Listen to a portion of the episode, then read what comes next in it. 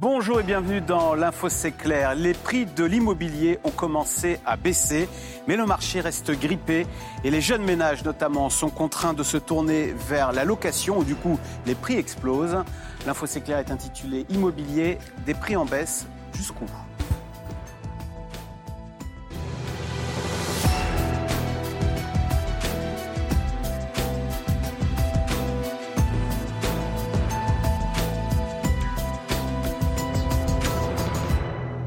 Nos invités, Corinne Joly, vous êtes présidente de la plateforme de particulier à particulier PAP.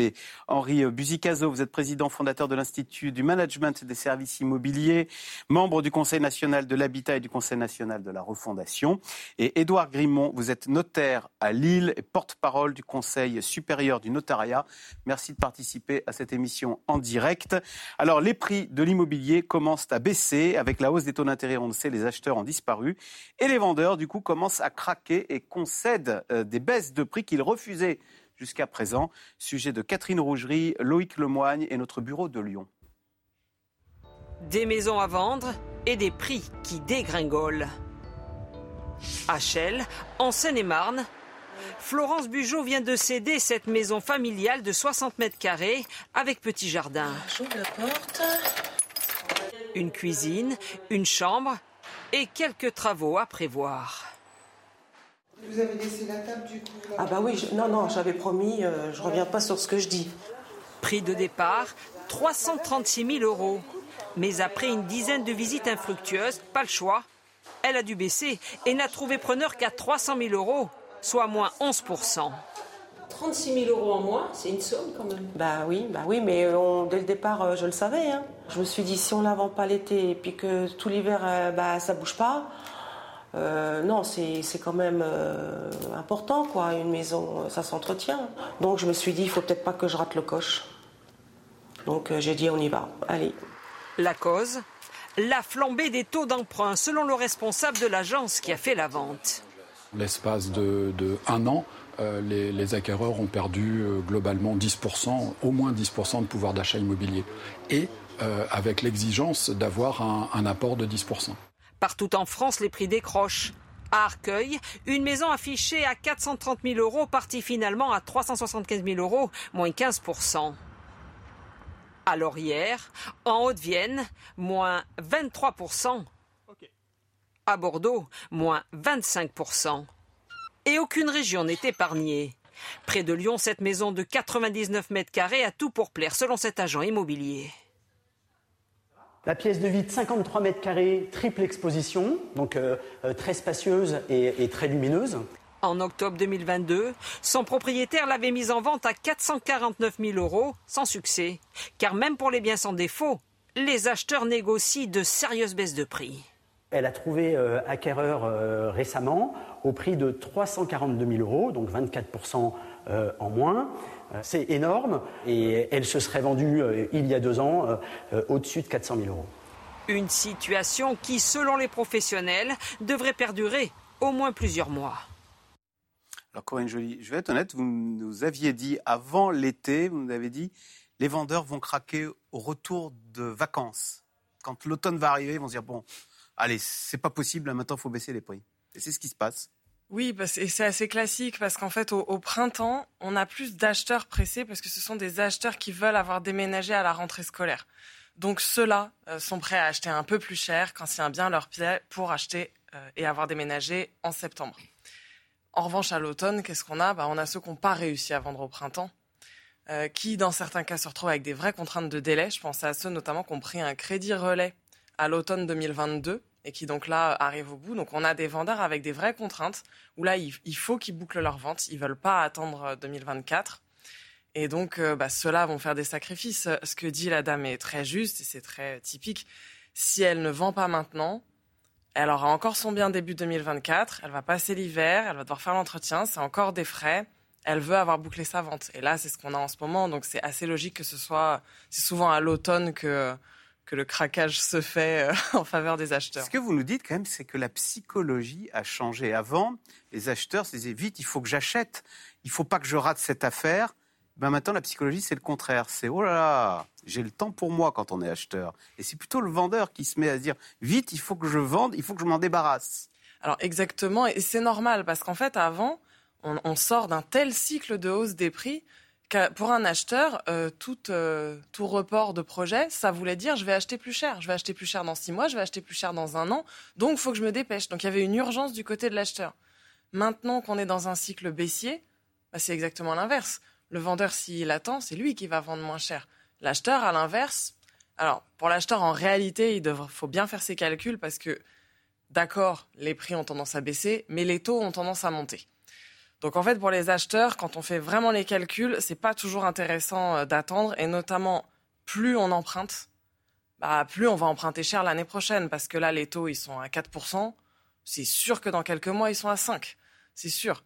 Donc euh, attention, la baisse des prix ne compensera peut-être pas. Si vous n'avez pas de crédit, en revanche, euh, clairement, il vaut mieux attendre. Si vous avez un crédit, il faut faire les calculs quand même. Parce que tout ça, Henri Buzicazo, tout ce qui se passe, c'est une affaire de taux d'intérêt. On va voir euh, la courbe des taux d'intérêt à 10 ans en France. On va voir qu'on avait des taux négatifs, voilà, il y a un peu plus d'un an. Et là, vous, c'est ça qui provoque, c'est la racine du mal, j'allais dire, ou du crack. Je ne sais pas si on ne peut pas parler de crack, mais en tous les cas du phénomène oui, oui, clairement, ce que disait euh, l'agent immobilier tout à l'heure euh, doit être majoré. Il disait les Français, mes clients ont perdu 10% de pouvoir d'achat. Non, ils ont perdu, pour ainsi dire, 25% de pouvoir d'achat. C'est-à-dire que là, oui, on pouvait emprunter 300 000 euros.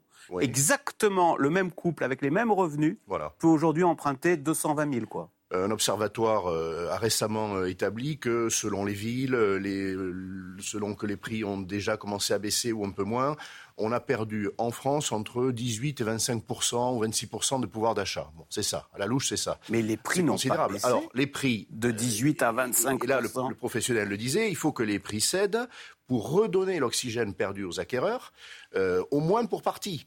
Et ce qu'on constate aujourd'hui, euh, les, notaires commencent à le, voir, à l'établir, euh, les agents immobiliers aussi, c'est que, euh, allez, on a des baisses de 7, 8, 9, 10. On a montré des cas qui, de vous à moi, sont caricaturaux. Ça veut dire que les prix de départ avaient été très mal fixés. Hein, quand on accuse une baisse de 25% à Bordeaux, certes, le marché était haussier, mais c'est que le prix de départ n'a pas été bien, bien établi.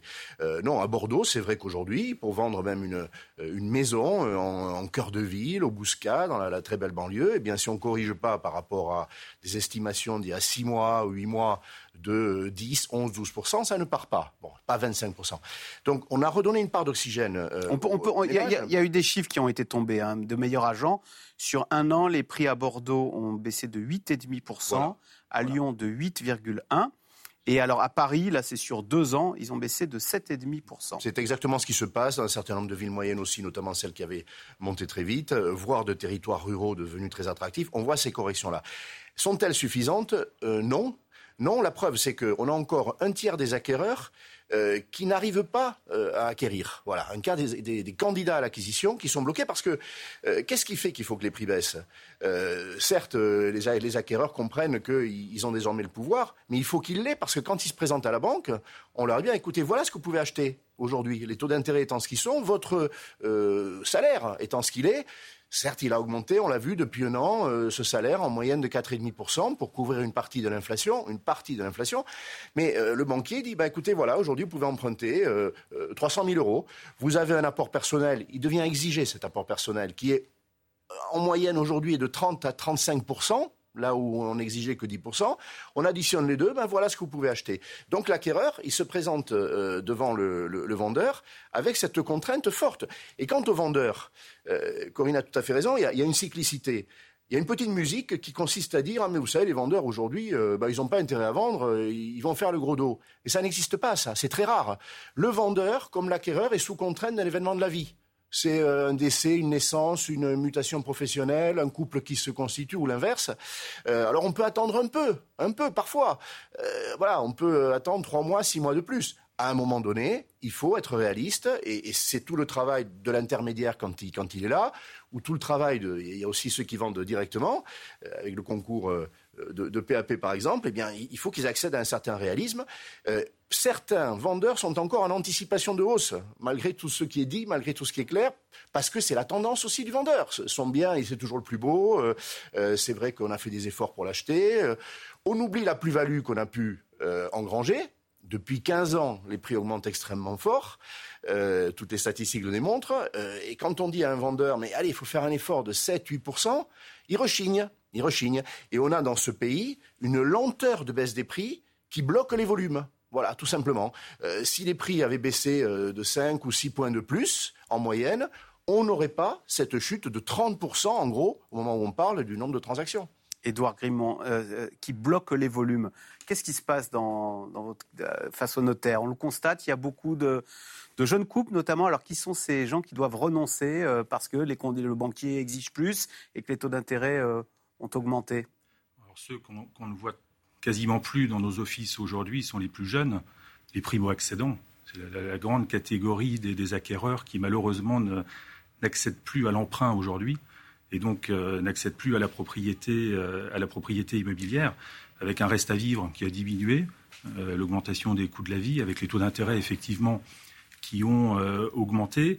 Et puis il y a certainement un autre facteur qu'on commence commence à voir, euh, c'est qu'aujourd'hui les prix n'ont pas véritablement encore, je dirais, très fortement baissé. Les exemples qui étaient dans le reportage, moins 26%, moins 25%, je, je pense comme M. Buzicazo, c'était peut-être des, dossiers pour lesquels les prix étaient peut-être pas fixés correctement dès, l'origine, parce que c'est pas la baisse qu'on constate encore, le niveau de baisse qu'on constate aujourd'hui euh, dans les prix. On est plus proche des derniers chiffres que vous indiquiez à l'écran. Moins 8,5 à Bordeaux et Lyon. Voilà, moins 8. Plus proche de, ces fourchettes-là. Ça s'est accéléré d'ailleurs la baisse depuis, euh, depuis avant l'été, euh, ce qu'on constate dans nos, dans nos chiffres.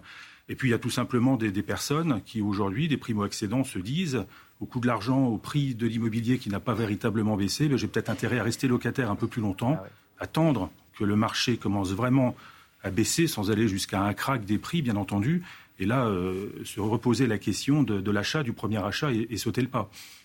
Euh, Corinne Joly, sur le profil de ceux qui sont victimes. Il y a dans Le Monde hier faisait un article parce que vous savez maintenant tous les journaux parlent de la crise de l'immobilier et il commençait par un témoignage d'un employé du secteur social à Toulouse qui disait c'est triste de se dire que la meilleure solution pour débloquer donc pour pouvoir acheter serait un héritage, la mort d'un proche pour pouvoir euh, faire la première marche qui me permettrait d'acheter un appartement à Toulouse. On est là.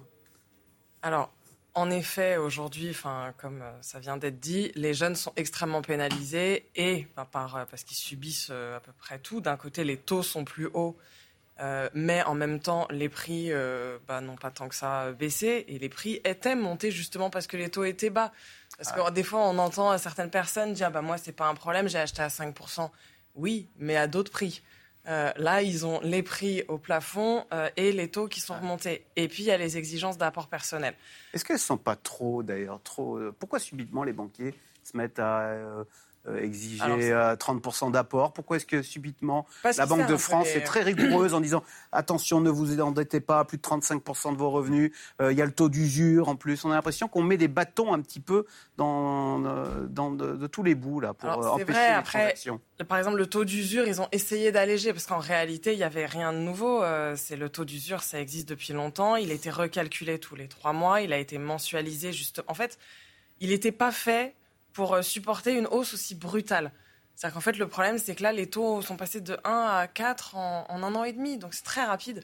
Et le taux d'usure n'arrivait pas à suivre et donc bloquait des crédits. Sur l'apport personnel, c'est vrai qu'en ce moment, on va dire qu'il y a une vigilance au surendettement. Et puis, à mon sens, il y a aussi les banques qui n'ont pas forcément très envie de prêter mmh. euh, dans cette période parce que ce n'est pas toujours rentable. Ce qui est en train de changer. Le crédit est en train de redevenir rentable pour elles. Et donc, à mon avis, elles vont euh, alléger un petit peu les conditions. Et ce sera déjà une bonne chose pour les jeunes qui pourront à nouveau emprunter, même s'ils pourront moins emprunter. Maintenant, euh, ce que vous disiez est très vrai. Alors, en le voyant sous forme d'héritage, c'est assez glauque. Il y a aussi les donations quand même qui existent.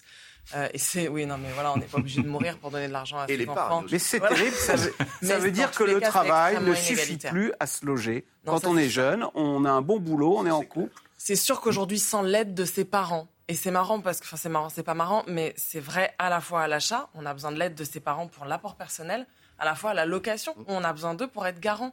Donc aujourd'hui, si vous n'avez pas vos parents derrière vous avec un bon dossier, euh, parce qu'en location, il se passe exactement le même phénomène. Finalement, c'est la compétition entre les parents. Quand on est étudiant, c'est le dossier des parents qui va décider le logement auquel vous avez accès. Donc on est vraiment dans quelque chose de très inégalitaire, l'accès au logement. Si vous n'avez pas vos parents derrière vous, qui soutiennent, qui financent, euh, qui garantissent, etc., vous n'avez rien. Ça, ben, c'est très problématique. Justement, reportage, euh, faute de pouvoir acheter, nombre de ménages euh, se reportent sur la location, et notamment pour les étudiants qui se retrouvent 40 dans une cage d'escalier pour un seul appartement. C'est la compétition entre étudiants. Reportage de Samuel euh, Cardon et Guillaume Le Goff. Chaque année, rentrée universitaire rime avec galère de logement pour des milliers d'étudiants. À Lille comme partout en France, les visites s'enchaînent. Le coin nuit avec euh, placard de rangement intégré. Ici, un appartement de 23 mètres carrés proposé à 550 euros, le dernier de l'agence. Une pénurie qui complique les recherches de ce jeune couple. On recroise les mêmes personnes qui cherchent des appartements au fur et à mesure dans toutes les agences. On a l'impression de se reconnaître. C'est une course contre la montre. Enfin, c'est ouais, assez, assez, compliqué. Ouais. Alors, pour trouver un logement, certains étudiants se tournent vers des locations plus insolites. Manon, 25 ans, a choisi la colocation intergénérationnelle. Ma soeur arrive dans l'après-midi, je pense. Tu manges avec nous le soir déjà. Très bien, bah super. Depuis un an, elle partage le toit d'Anne-Marie, 75 ans.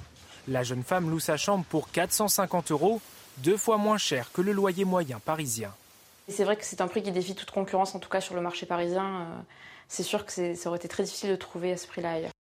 Alors, euh, Henri Buzicazo, ça, c'est l'une des conséquences de ce marché euh, bloqué à l'achat, c'est que du coup, on se reporte sur les locations, et du coup, les prix explosent en location? Alors, le, marché de la location n'avait pas besoin de ça parce que déjà, il était insuffisant. Euh, on sait que dans les zones tendues, les villes universitaires, si on est, jeune, les grandes villes, trouver une location n'a jamais été facile. Ça fait très longtemps que le parc locatif, c'est 6 millions et demi de logements privés. Hein, qui s'ajoute au logement HLM pour ceux qui ont accès, euh, eh bien, ça ne suffit pas. Aujourd'hui, on a en plus cette demande qui normalement euh, montait vers le haut. Dans le parcours résidentiel, comme on dit, arriver à acheter une première fois, c'était évidemment le, un pas qu'il fallait franchir. on, commençait locataire et puis on, devenait propriétaire. Il y a même tous ceux qui sont moins jeunes mais qui ont besoin de faire cette mobilité. Euh, voilà, un enfant va naître, il faut une pièce de plus typiquement. On ne va pas pouvoir l'acheter cette pièce de plus parce que vous prenez 5 euh, 000 euros euh, fois 10 mètres carrés, ben c'est 50 000 euros qu'il faudrait. Les taux d'intérêt ont monté, on ne peut pas emprunter plus, même si on a un bien à vendre. Alors on va louer mais on va venir accroître cette demande locative qui structurellement euh, n'avaient pas euh, cette, pesanteur, ceux qui pouvaient acheter partaient vers l'acquisition. Ils sont là, à entrer dans la file de ceux qui veulent louer. Alors bien sûr que euh, ça, vient créer des tensions sur les, les, prix des loyers, ça va plutôt favoriser la hausse des loyers. le gouvernement dit, ben, on va étendre sans aucun doute, permettre aux maires de le faire, des dispositifs d'encadrement. Bon, mais c'est cataplasme sur jambe de bois, parce qu'on sait que fondamentalement, euh, on, va créer ces tensions. Euh, et puis tout simplement, il y a ceux qui ne trouvent pas. Les étudiants, par exemple, il faut voir qu'aujourd'hui, on a montré une réponse qui est, très, euh, qui est très belle. L'intergénérationnel, c'est très bien. On n'a pas mis en avant que c'était très bien de vivre avec une personne plus âgée, c'est bien pour elle, c'est bien pour vous. Bon. Mais il y a ceux qui vont vivre en camping dans les villes. On voit les étudiants, voilà, je suis président d'école, alors je, mesure ces situations-là. Euh, la suroccupation, on va faire euh, euh, de, la colocation, mais avec un grand inconfort, parce qu'on va prendre un petit, logement, on va y être trois. voilà, donc les solutions aujourd'hui sont terribles, et, et, cet été, ce qu'on a vu, parce que les jeunes euh, ou les moins jeunes euh, sentaient ces tensions, bah, c'est que euh, on est, on s'est mis aux abris. On, a gardé le logement. Les étudiants traditionnellement, ah. le sait, ils rendent le logement dès que possible pour économiser euh, deux mois d'été, oui, ou trois mois, et puis on reprend dans la même ville ou dans une autre une location. Et en gros, on sait que ça va marcher. Cette année, les étudiants ont vu qu'il y avait des difficultés, ils ont travaillé, ils ont fait des petits boulots, ils ont sollicité leurs parents pour garder la location pendant trois mois. Donc le marché est complètement thrombosé. On a en gros euh, une demande qui a grossi France entière euh, pour les locations de l'ordre de 25%. Un quart de demandeurs en plus. Ça cache des disparités. Hein. Il y a des villes où on a 50% de demandeurs en plus. Et on a un tiers euh, des locations qui aujourd'hui ne sont pas sur le, sur, le, marché parce que le taux de rotation ah a baissé. Il y a aussi le phénomène. Il y a plus de demandes et moins d'offres. Voilà, il y a aussi le phénomène qui n'est pas considérable, hein, des, propriétaires qui disent moi je vends mon, logement parce que je veux pas répondre. On va on va y revenir sur les obligations. C'est pas l'essentiel. L'essentiel c'est la, mobilité euh, locative qui s'est réduite probablement de moitié. On était à, 30 on doit être à 15 aujourd'hui. Édouard Grimont, Henri Buzicazo, vous avez remarqué que ces problèmes de, de pas pouvoir changer de logement ou de s'agrandir, ça touche les jeunes et les moins jeunes. Est-ce que vous voyez vous des familles qui disent mais ma femme on va avoir un troisième enfant, on a besoin ou du coup, bah, on va peut-être pas avoir, on va renoncer à notre troisième enfant. je veux dire, ça, ça dicte votre, euh, votre logement, dicte votre, votre vie, quoi. Tout à fait. Ah oui, le fait de ne pas avoir suffisamment de place pour se loger dans de bonnes conditions, parce que c'est se loger, mais c'est aussi avoir un coin aujourd'hui pour travailler, pour élever ses enfants, leur permettre d'avoir un espace pour s'épanouir. Donc effectivement, le manque de place, influe sur la, vie que vous voulez avoir. Et alors, je ne dirais pas que systématiquement la question, c'est si j'ai pas les X mètres carrés en plus, je ne veux pas faire de deuxième ou de troisième quand enfant. On voit que Je pense que ça freine les gens, effectivement, dans ces, dans ces perspectives-là. Le Figaro faisait un article sur les jeunes actifs qui sont en colocation. Euh, pour nous, la colocation, c'était un truc d'étudiant à notre génération. Maintenant, on a un travail et on continue la colocation on imagine que c'est plus compliqué de se mettre en couple. Est-ce que on a vu que la natalité était au plus bas depuis 1946 euh, Ceci pourrait expliquer cela? Oui. Ça pourrait être une cause, oui, tout à fait. Alors, ce n'est pas avoué. Euh, un couple d'amis euh, que vous invitez chez vous, en situation d'avoir des enfants, ne, ne, va pas vous dire, eh bien, étant donné mon incapacité à obtenir un crédit, à acheter les 10 mètres carrés de plus, eh bien, j'ai pris la décision avec ma femme, on n'aura pas d'enfants. Ça ne se verbalise pas. Mais il est très clair qu'une raison, euh, vous le décrivez très bien, euh, de, n'avoir pas cet enfant qu'on attend, en tout cas euh, aujourd'hui, ça va être de ne pas pouvoir le loger dignement. Le nombre de familles qui aujourd'hui, parce qu'elles décident néanmoins d'avoir un enfant, vont devoir le faire dormir dans la chambre des parents, dans la chambre d'un autre enfant aîné, on ne le compte plus. Le nombre de couples qui ont décidé de se séparer et qui restent physiquement dans le même euh, logement parce que tout ça est bloqué. Il y a des divorces empêchés parce qu'on n'arrive pas à avoir de logement. Mais de plus en plus, avec des situations qu'on imagine qui sont intenables. Alors, Corinne Joly, votre, on, on, s'aperçoit ô combien, et on s'en doutait, le logement est important euh, dans notre vie. Euh, qu'est-ce que vous constatez Vous, est-ce que vous, voyez que finalement la location, c'est un marché tout aussi compliqué que l'achat. Et euh, est-ce que du coup, l'une des solutions, bah, c'est tout simplement peut-être d'aller déménager euh, dans des villes où les prix sont moins tendus? Parce que, euh, d'ailleurs, on va regarder les chiffres qui ont été publiés ce matin, Édouard Grimont, par les notaires et l'INSEE, qui constatent qu'au deuxième trimestre, les prix sur la France entière ont diminué par rapport au premier trimestre, mais de 0,8%. Ça veut dire, Corinne Joly, qu'il des... que l'immobilier n'est pas hors de prix partout. On voit bien qu'on, par rapport à Bordeaux, ça bouge pas tellement. Quoi. Alors, de prix, l'immobilier est clairement pas hors de prix euh, partout. Il y, a des, il y a plein de villes accessibles en France. Le problème, c'est que, comme on l'a dit, donc les, principales personnes concernées par toutes ces difficultés, ce sont les jeunes, notamment les jeunes actifs, enfin les étudiants et les jeunes actifs. Or, euh, selon les villes où on est, on n'a pas non plus les mêmes opportunités, on n'a pas non plus les mêmes services. Donc, ce sont les, deux sujets euh, qui vont vraiment bloquer, enfin, notamment, bah voilà, vous prenez un jeune actif, il a une carrière, il ne peut pas forcément mener la même carrière dans toutes les villes il va aller. Euh, et ensuite, concernant euh, les jeunes actifs, euh, au moment où on fait des enfants, il y a aussi vraiment la question des écoles et de l'accès aux écoles. Donc, si on veut effectivement équilibrer un peu plus le territoire, parce que c'est vrai que tous les problèmes qu'on vient d'évoquer viennent aussi du fait que c'est surtout des problèmes de métropole. C'est surtout là que s'est concentrée la population et c'est surtout là que les prix immobiliers ont explosé. Donc, si on voulait euh, améliorer, traiter, on va dire, les causes de fond, c'est vrai qu'il faudrait se pencher sur les villes moyennes euh, et se demander pourquoi, alors qu'elles sont encore accessibles et qu'on aurait clairement une meilleure qualité de vie d'un point de vue du logement. C'est-à-dire que dans, beaucoup de villes moyennes, on peut avoir, euh, avec des salaires, j'avais fait un calcul avec deux SMIC, on peut acheter un appartement de 70 mètres carrés. Donc ça reste accessible. Alors pourquoi est-ce qu'on n'y va pas? Pour les deux points que je viens d'évoquer, opportunités professionnelles et école. Ce que je trouve intéressant, c'est que depuis la crise sanitaire, il y a cinq ans, je vous aurais dit les opportunités professionnelles, c'est très compliqué de jouer dessus. Parce que les entreprises euh, qui déménagent, euh, c'est difficile à obtenir. Mais depuis la crise sanitaire, il y a à la fois eu le télétravail, alors dont on voit qu'il est partiel et qui ne peut pas suffire à euh, mettre tout, enfin, à complètement libérer de la contrainte d'emploi. Mais moi, ce que je trouve plus intéressant, c'est qu'il y a aussi eu un changement psychologique sur le rapport entre la vie privée et la vie euh, professionnelle. la qualité de vie et les enfants. Et à mon sens, aujourd'hui, s'il y avait une mesure à prendre, ce serait vraiment de tout miser sur les écoles. Je pense qu'aujourd'hui, des parents peuvent déménager pour offrir une meilleure vie à leurs enfants, parce qu'aujourd'hui, c'est plus important que sa propre carrière. Je pense qu'il y a une vraie inquiétude pour les enfants. Et euh, je pense que si euh, les parents savent que les enfants vont avoir de bonnes opportunités dans certaines villes, ils pourraient déménager pour ça. Et d'ailleurs, il y a certaines zones où on l'a constaté avec l'ouverture d'écoles Montessori, etc., qui ont fait venir des cadres, qui ont euh, probablement, enfin, aménagé leur carrière. Est-ce qu'ils ont fait du télétravail? Est-ce qu'ils ont tout plaqué? Je ne sais pas. Mais ils ont déménagé dans des zones moins chères pour suivre une école. Donc je pense qu'il y a beaucoup à travailler du côté des écoles. C'est intéressant. Notre génération c'était l'emploi, décrocher un job, et puis la, logistique suivait. Maintenant, c'est euh, décrocher un appartement et avoir un cadre de vie. L'emploi, on en trouve toujours, on arrive toujours à se débrouiller. L'offre pédagogique est très très importante de tout niveau, hein, c'est-à-dire euh, pour euh, un enfant en début de scolarisation et aussi pour les études supérieures. on voit ce mouvement de décentralisation. Les grandes écoles qui, qui n'étaient qu'à Paris, Hein, euh, très longtemps, voire euh, dans telle ou telle autre grande ville, eh bien, créer des antennes dans des villes moyennes. Euh, vous allez prendre une école voilà, de gestion bien connue qui, qui s'appelle l'ISC Paris, il y a le nom de Paris dedans.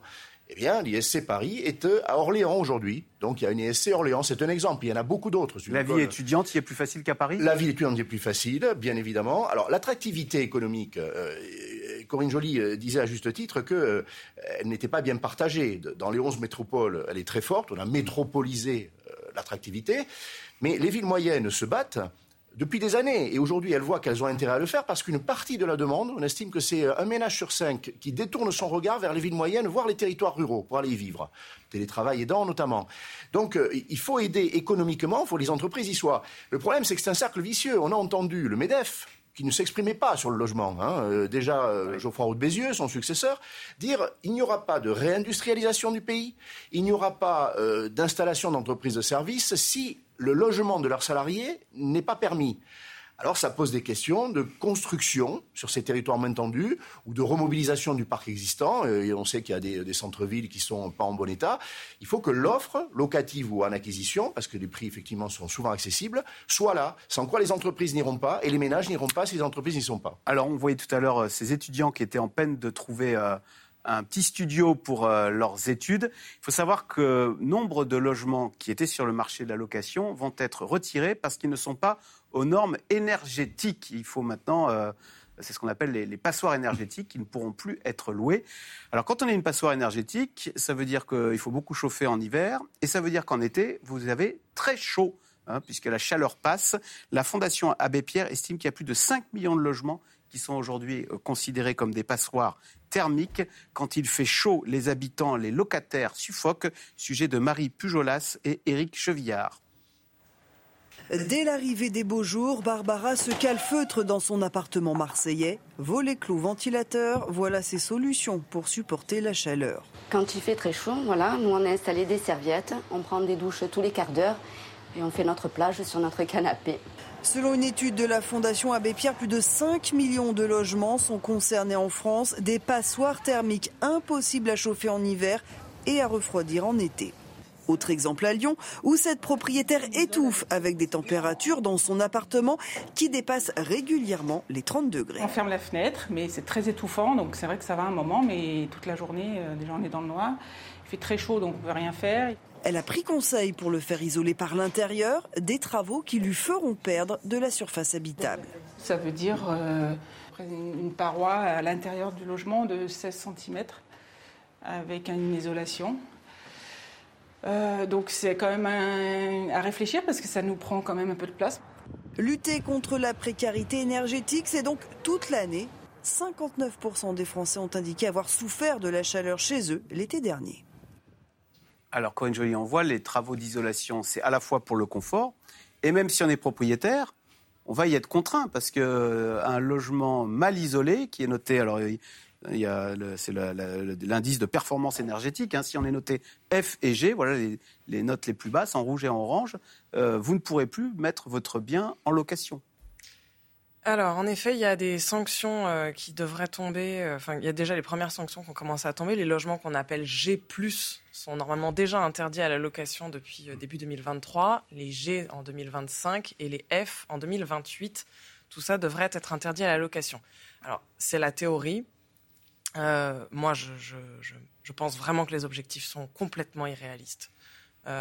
Qu'il y a énormément de ah, on parle de millions de logements à rénover On parle de millions de logements à rénover, sachant que, allez, on va prendre le point de départ, le diagnostic de performance énergétique, ça fait 10 ans qu'il existe, on l'a refait 4 ou 5 fois pour le fiabiliser, il y a toujours des doutes sur sa fiabilité, ça fait déjà 10 ans qu'on est sur juste le diagnostic.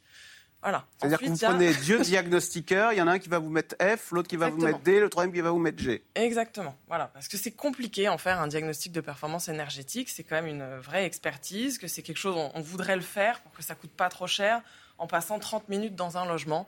Pas 30 minutes passées dans un logement pour dire qu'il euh, est F ou G euh, quand on ne connaît pas les matériaux euh, qu'il y a partout. Enfin, donc déjà, rien que le diagnostic, il est problématique. Ensuite, une fois qu'on sait qu'on a une passoire thermique, là, c'est on a beaucoup de propriétaires en ce moment qui en sont vraiment à cette phase-là. Ils ne savent pas quels travaux faire pour améliorer la situation. Et là aussi, il y a plein de désaccords. Donc euh, voilà, est-ce que je dois isoler? Il y en a un qui je devais isoler. Mais pompe à chaleur, les trois quarts du temps, si vous faites que le changement du système de chauffage, vous n'allez pas changer de lettre.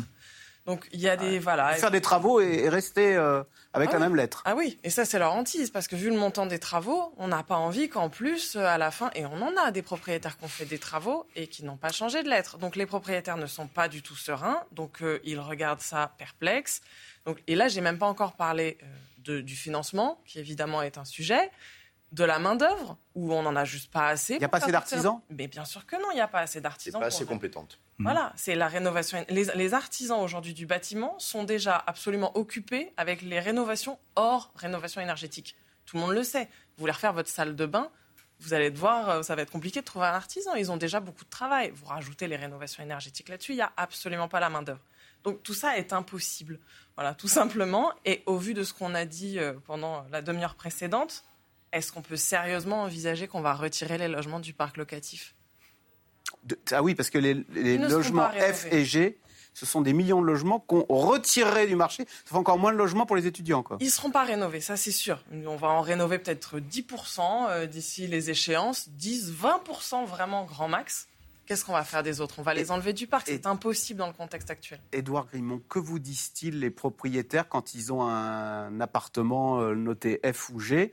Parce qu'il y a des tas d'aides quand même, ma prime rénov, on n'arrête pas de communiquer là-dessus. Là. Déjà, ils regardent aujourd'hui le DPE. Parce que pendant très longtemps, le ils découvrent qu'ils ont un appartement noté F. Oui, parce que c'est un document qui, pendant très longtemps, n'était pas pris au sérieux. Il faut dire, les choses comme elles, comme elles sont on avait un peu l'impression qu'il était fait au doigt mouillé, parce que, comme le dit très justement ma voisine, Madame Joly, comment en une demi-heure ou en 20 minutes chrono, déterminer sérieusement la, classification du logement. Donc ce n'était pas le diagnostic qui était pris avec beaucoup de sérieux. Aujourd'hui, ça l'est par contre. Les acquéreurs, et je pense que les locataires sont très vigilants sur ce document, et le DPE est devenu un outil de négociation on le constate depuis plus d'un an maintenant sur les prix. Les logements les plus mal classés sont les premiers logements dont les prix ont commencé à baisser avec une baisse de prix euh, parfois significative. Et pourquoi alors? Parce que les propriétaires veulent s'en débarrasser? Parce qu'effectivement, les locataires ont compris qu'il y avait un enjeu qui viendrait à terme sur la vente, le prix de vente du bien qui n'est pas bien classé, et puis euh, les limites en termes de location. Euh, les nouvelles locations aujourd'hui, les prochaines locations à partir de 2025, de 2028, on ne pourra plus louer un bien classé dans les deux dernières, dans les deux dernières catégories. Donc les propriétaires font un calcul. Alors pour ceux qui font le calcul, bah, ils ne veulent pas engager des travaux et préfèrent vendre maintenant tant qu'il est encore temps. Et puis ceux qui prennent les devants, qui se renseignent effectivement sur le coût des travaux, se rendent compte que si c'est pour faire uniquement un changement de système de chauffage et pas remplacer les fenêtres, ça sert strictement à rien parce que vous ne montrez pas dans les premières, euh, dans les premières catégories A, B, C ou D par exemple d'un coup de baguette magique si vous voulez. Donc les gens effectivement préfèrent vendre plutôt que de garder sur les bras un bien qu'ils ne pourront plus louer ou qui dans quelques années vaudra encore, euh, encore moins cher. Et après, ces clients qui viennent nous voir avec ce DPE assez mauvais nous disent bah, on a contacté un artisan, euh, mais il n'est pas libre avant six mois, huit mois, un an. Il nous a donné un devis qui nous paraît exorbitant. Et puis, troisième aspect, vous parliez d'aide, très justement. Alors, il existe des aides, mais le constat que nous faisons, c'est qu'elles sont souvent euh, éparpillées dans différents services, différentes administrations. Euh, c'est centralisé seulement depuis peu de temps. Le gouvernement commence à communiquer avec l'ADEME sur, sur ces aides qui en bénéficient. Mais quand on regarde un petit peu les conditions pour en profiter, ce sont des gens qui sont alors souvent les plus démunis, et, c'est très louable, mais peut-être faudrait-il remonter certains plafonds pour donner cet accès à une population euh, plus large. Il faut qu'il y ait les entreprises. Alors il y a des accompagnateurs Rénov, je crois que c'est leur dénomination qui, qui existe et dont le nombre doit être multiplié assez fortement euh, très prochainement pour justement accompagner euh, les particuliers dans ces travaux-là. Mais malheureusement, tous les biens immobiliers ne sont pas non plus concernés. Ça, concerne seulement certaines catégories euh, d'immeubles. Et puis, il y a un autre dispositif qui serait très intéressant également peut-être de développer, c'est le prêt avance mutation qui est issu d'un dispositif juridique qui s'appelle le prêt viager hypothécaire. Vous nous avez perdu avec toutes les aides. Et, qui est très peu qui distribué et qui malheureusement pourrait permettre à des gens d'obtenir un prêt pour faire ce type en de plus, travaux. En plus, Henri Buzicazo, bon, on n'a pas passé, mais on avait des tas de reportages à France Télévisions sur des margoulins qui vous arnaquent et des propriétaires désespérés qui ont payé des trucs en, tablant sur des aides qui, se sont avérées euh, euh, ne jamais arriver. Euh, on, peut faire, pas une émission, mais 100 émissions sur les problèmes qui empêchent la rénovation énergétique des logements. Tout ce qui vient d'être dit est juste, c'est des, grands, des gros freins posés sur la roue. On peut ajouter que l'essentiel des logements locatifs, ils sont en copropriété. Il faut obtenir en fait une décision collective parce ah que le plus efficace, ça va être sur l'enveloppe et non pas à l'intérieur. Cette dame dit à juste titre, je perds de la superficie. Le plus efficace, c'est que sa façade euh, soit, soit touchée, et de l'extérieur. les autres propriétaires soient d'accord. Bien sûr, en tout cas une, majorité. Euh, c'est un travail long, difficile. Les syndics font là euh, tous les efforts possibles et ils vont les majorer. Mais quand même, je, je dis une chose oui, le calendrier, il faudra sans doute l'assouplir. C'est inévitable. Parce qu'autrement, on, aura une part du parc locatif hors la loi. Ça continuera à être loué. Il ne faut, pas se voiler la face. Hein. Euh, mais il faut arriver à transformer ce parc parce que c'est une lame de fond. Euh, on voit bien que euh, les dérèglements climatiques, les personnes en souffrent. Mais elles en souffrent parce qu'il y a des causes. Et l'immobilier, les bâtiments, malgré eux, malgré nous, ils sont une, cause majeure, très forte. Donc il faut le faire. Ça veut dire que tous ces freins, il faut arriver à les lever. Il faut que les entreprises soient mieux formées. Il y a aujourd'hui 10% des entreprises qu'on estime compétentes. 10%. Euh, et, ça ça ne fait que baisser. Il faut les aider à monter en, en compétences, etc., etc. La question des aides, de la transparence, de la connaissance des aides.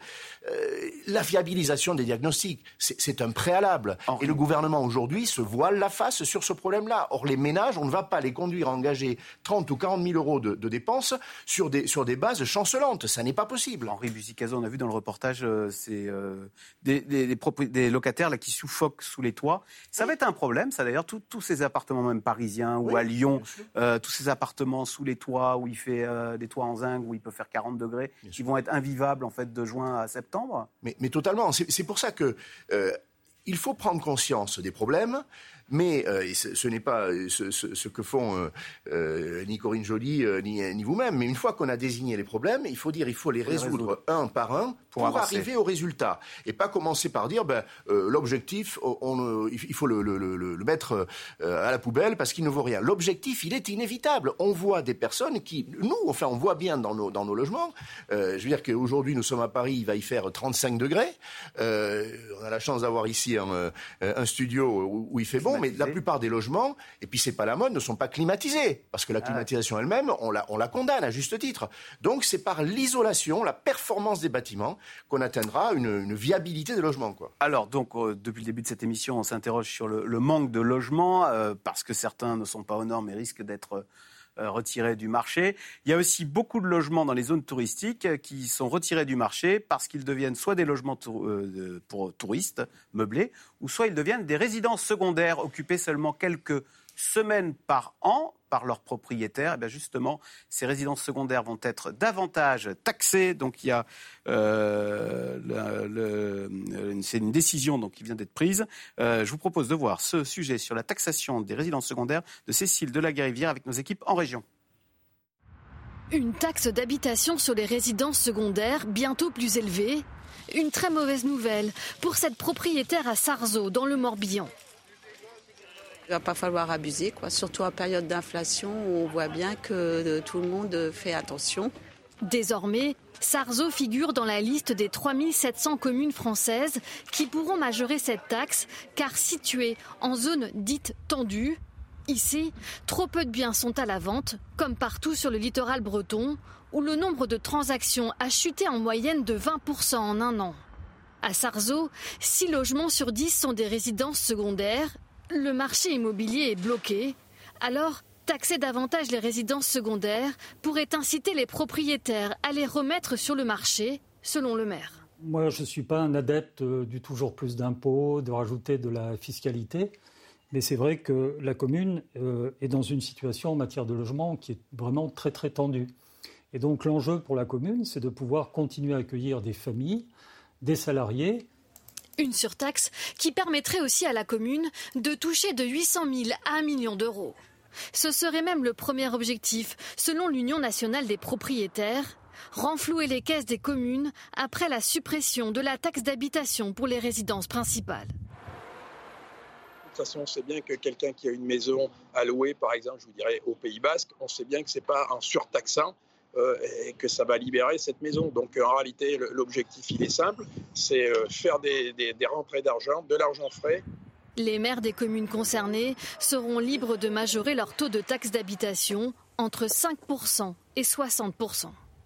Alors Corinne Joly, est-ce que c'est un problème qui devient plus prégnant qu'auparavant? Je crois qu'on appelle ça le syndrome des volets fermés. Hein. Ces, euh, villes devenues très touristiques et devenues des havres de paix pour euh, les métropolitains en quête de résidence secondaire c'est sûr que le volume de résidences secondaires a, explosé en France. Euh, en 50 ans, on est passé de 500 000 à 3,6 millions.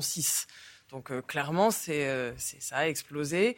Et évidemment, c'est le littoral qui est le premier concerné, puisque la moitié de ces résidences secondaires sont, sur le littoral. Donc ça fait, pour des villes bah, comme, certaines villes du Morbihan, beaucoup parler du Pays Basque aussi, enfin, ça fait des, des tensions avec les populations locales parce que le tourisme fait monter les prix. Euh, donc en fait, les prix de l'immobilier sont impactés par. Par exemple, à Carnac, on a les prix. C'est plus cher que Bordeaux ou Nantes. 5 000 euros. Ouais, 5 700 euros du mètre carré. C'est compliqué de se loger quand on travaille. 000 euros. Oui. Euh, les, les, villes les plus chères de France sont des villes touristiques, ce ne sont pas les métropoles. Donc le tourisme fait énormément monter les prix parce que d'abord, quand on est investisseur, ça correspond à une certaine rentabilité. La location touristique est plus rentable que la location d'habitation. Euh, donc ça fait monter euh, les prix de l'immobilier. Euh, et du coup, c'est vrai que pour les populations locales, c'est très problématique puisque du coup les prix atteignent des niveaux complètement déconnectés des salaires des locaux. Parce que ah. les prix parisiens montent parce que les plus hauts salaires de France sont à Paris. Il, il y a quand même cette logique. En revanche, les prix de Carnac montent euh, pas du tout grâce au salaire des habitants de Carnac. Ah, il y a une déconnexion entre les, ces prix artificiels et le, mode et le, style de enfin, Exactement, d'autant que les, économies touristiques et les, emplois du tourisme, qui sont des emplois saisonniers, etc., ne sont pas des emplois, ce ne sont pas les emplois les mieux payés de France. Donc les prix euh, de l'immobilier euh, dégénèrent. Et bon, alors là, il y a la solution des, taxes. effectivement, je pense que beaucoup de communes, parce que là, ils, mettent taxe sur les résidences secondaires, il y a aussi la taxe foncière là qui a, bien monté. On est clairement sur du rattrapage de taxes d'habitation. Ça, c'est assez vrai. Il y a des, enfin, c'est peu probable que ce soit efficace. C'est-à-dire que si on veut récupérer les logements, ce ne sont pas des taxes qu'il faut faire, c'est des réglementations. C'est-à-dire qu'à un moment, il faut contrôler le volume et euh, fixer un, maximum. Dire que, voilà, ces logements-là, il y aurait des solutions de type euh, déterminer un usage. Aujourd'hui, ça existe en France, il y a les usages habitation et les usages commerce. Si vous achetez un commerce, vous ne pouvez pas le transformer en habitation sans autorisation si on crée un usage tourisme, on pourrait cadrer un peu les choses et dire voilà, ça c'est du tourisme, c'est résidence secondaire, euh, c'est un usage, c'est vendu en tant que tel, et ça ne peut pas devenir une résidence principale. à mon avis, dans ce sens-là, c'est moins problématique, ce serait accepté, mais le plus important, c'est de dire là, vous achetez une résidence principale, vous n'avez pas le droit de la louer avec un contrat de location touristique, euh, et ça, ça permettrait de cadrer, de séparer les marchés et de fixer le nombre. Une mairie pourrait dire voilà, moi, je veux pas plus de 25% de résidences secondaires chez moi. Henri Busica, je crois que vous êtes du sud-ouest, donc vous connaissez je bien. Basque. Vous êtes basque. il y a beaucoup, il y a beaucoup d'amertume pour les habitants qui disent bah, mes parents, vous voyez, ils habitaient là. Bah, moi, euh, j'ai un bon boulot, mais je ne peux plus habiter là où habitaient mes parents. Ah, mais c'est violent. on a au Pays Basque des manifestations, dans le meilleur des cas pacifiques, pas toujours. Euh, sur ce sujet-là. Euh, d'autant que euh, ceux qui sont nés dans ce pays, le Pays Bas, ça peut être la Bretagne, il y en a beaucoup d'autres, ont de plus en plus envie d'y rester d'ailleurs et d'y travailler. Souvent, c'est là qu'ils ont un emploi. Eh bien, ils vont habiter à trois quarts d'heure, une heure, une heure et quart de la ville où ils exercent.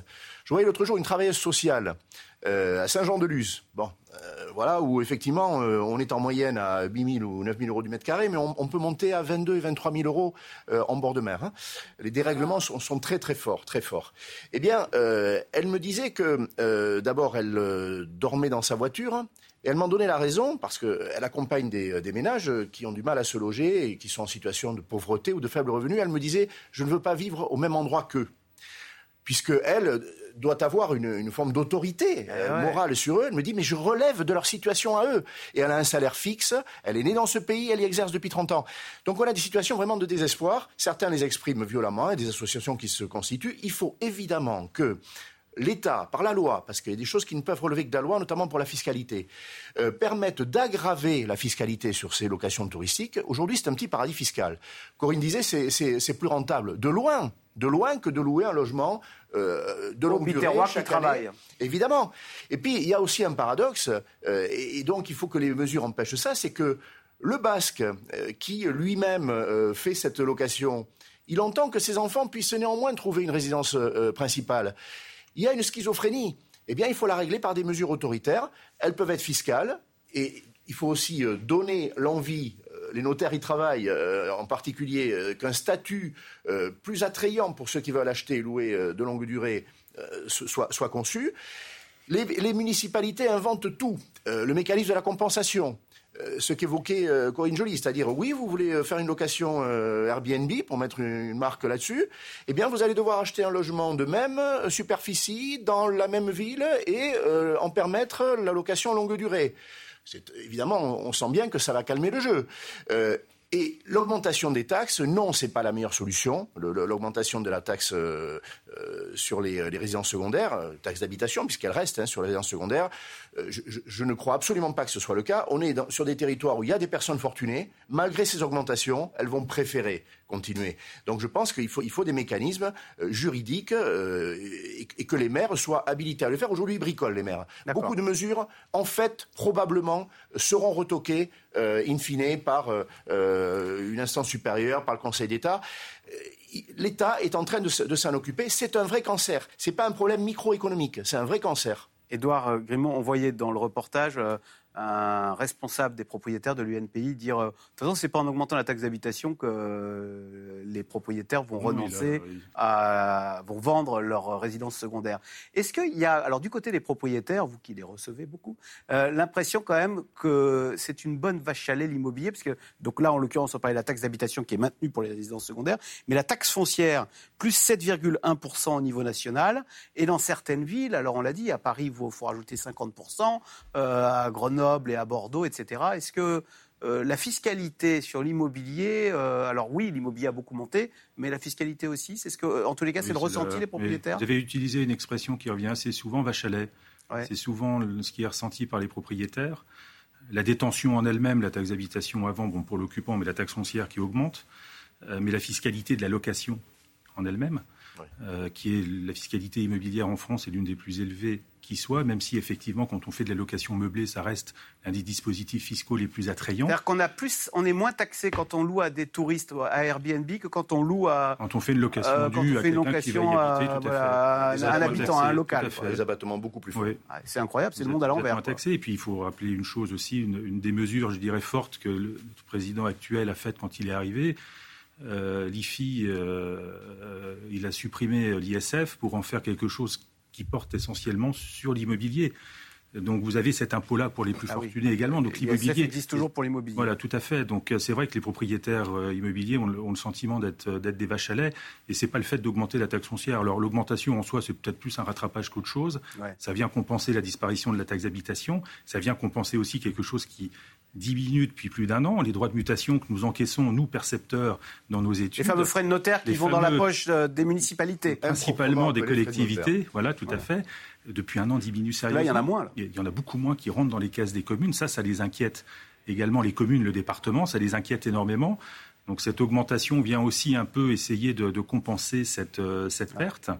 Donc c'est vrai que c'est la fiscalité sur la location, c'est un sujet dont, la profession s'est saisie depuis longtemps et dont elle parlera d'ailleurs à l'occasion de son prochain congrès.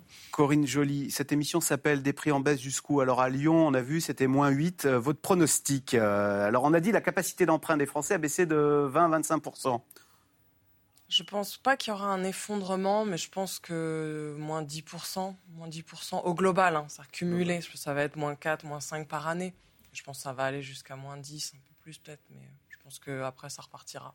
Henri Bizicazo euh, il faut que les prix baissent pour que les volumes repartent, que les ménages puissent réaliser leurs projets. Voilà, moi je le dis, c'est pas un sujet moral, hein, il le faut mécaniquement. Et c'est à l'œuvre. Vous parlez aujourd'hui, euh, moi j'aime bien le café du commerce. Ça, statistiques en rendent compte un peu plus tard. Vous parlez à un agent immobilier, il vous dit à peu près partout en France, si je n'obtiens pas cet effort de mes propriétaires, je n'arrive pas à vendre. Alors l'effort, bah, il est consenti à hauteur des tensions de marché. Ça peut être 5 ou 7 ça suffit. Ça peut être 10, 12. Je pense qu'à la fin de cette année, on verra des prix euh, selon les villes, selon les spots, qui auront fléchi de 10 à 15 Et puis des villes où c'est un peu, ce sera un peu moins sévère. Il ne faut pas non plus un effondrement des valeurs parce qu'il y aurait un effet euh, pauvreté, hein, ah ce qu'on appelle l'effet patrimoine, qui bloquerait la consommation. Les propriétaires, ils doivent garder le sentiment qu'ils ont en main des patrimoines qui ont une vraie eh valeur. Parce que c'est l'effort d'une vie, hein, souvent. C'est l'effort d'une vie. C'est le bien le plus euh, important de son patrimoine. Merci beaucoup de nous avoir éclairés, d'avoir participé à cette émission. Euh, vous restez sur France Info. On se retrouve demain pour un nouvel Info C'est clair. Bonne journée et à demain.